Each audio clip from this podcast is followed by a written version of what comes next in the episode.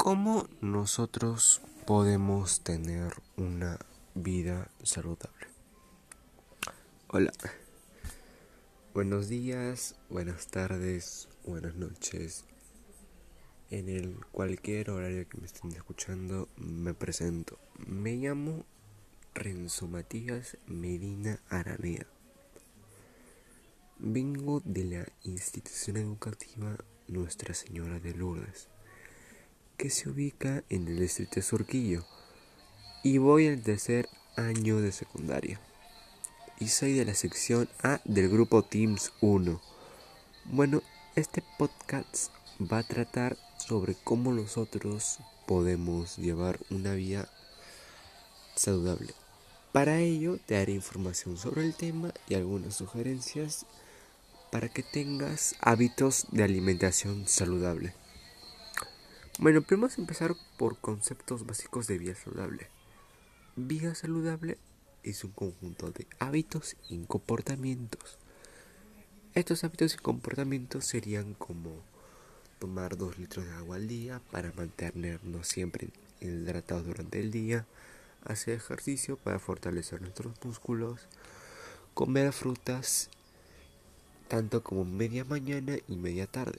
También dormir nuestras 8 horas, porque cuando nosotros hacemos ejercicio necesitamos dormir nuestras 8 horas para recuperar todas las energías perdidas. También comer bien y de una forma equilibrada. También evitar el alcohol y fumar. Y también de vez en cuando, así cuando tengo la oportunidad, hacerse un chequeo médico. Ir a una posta y que nos saquen análisis y también cuidar nuestra higiene personal.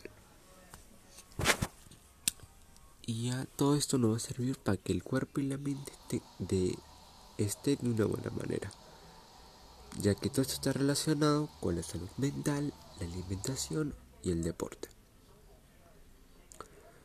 Bueno, todo lo mencionado son hábitos, se le conoce como hábitos saludables a todas aquellas conductas y comportamientos que, que tenemos asumas, asumidas como propias y que indican prácticamente en nuestro bienestar físico, mental y social.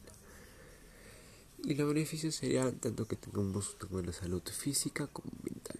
Bueno, que le voy a dar un dato curioso de la de lo que nos dice la OMS, que es la Organización Mundial de la Salud lo cual nos dice de los estilos de vida saludable.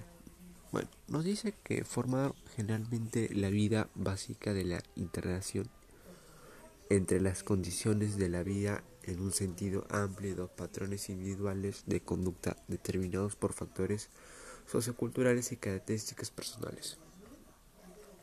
Bueno, las sugerencias que yo, yo mismo te puedo dar serían esto que vayas a un nutricionista.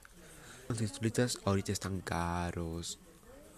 Y también uno, particular también está muy caro, pero hay que ahorrar, hay que esforzarse porque va a traer muchos beneficios para nosotros mismos. La función que cumple es que contribuye a conocer hábitos de alimentación, horarios, preferencias alimentarias, intolerancias y enfermedades existentes del usuario. Bueno, por mi experiencia, dará un plan nutricional por lo cual te ayudará a que tengas una vida saludable de acuerdo a tu organismo. Y también el segundo, la segunda sugerencia que te es que tengas una fuerza de voluntad. Una vez que hayas recibido tu plan nutricional, ya es hora que ya cambies tu vida por completo.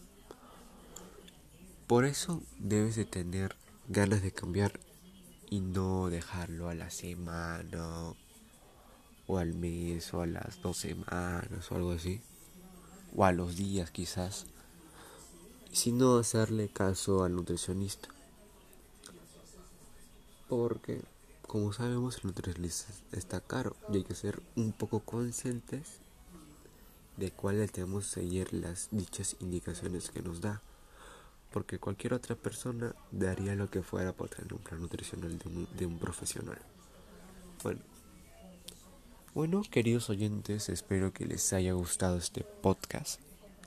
Espero que les haya servido para que ahora en adelante tengan una vida saludable y, de, y, recuerda, y recuerda,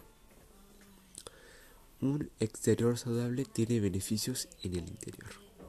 Bueno, chao.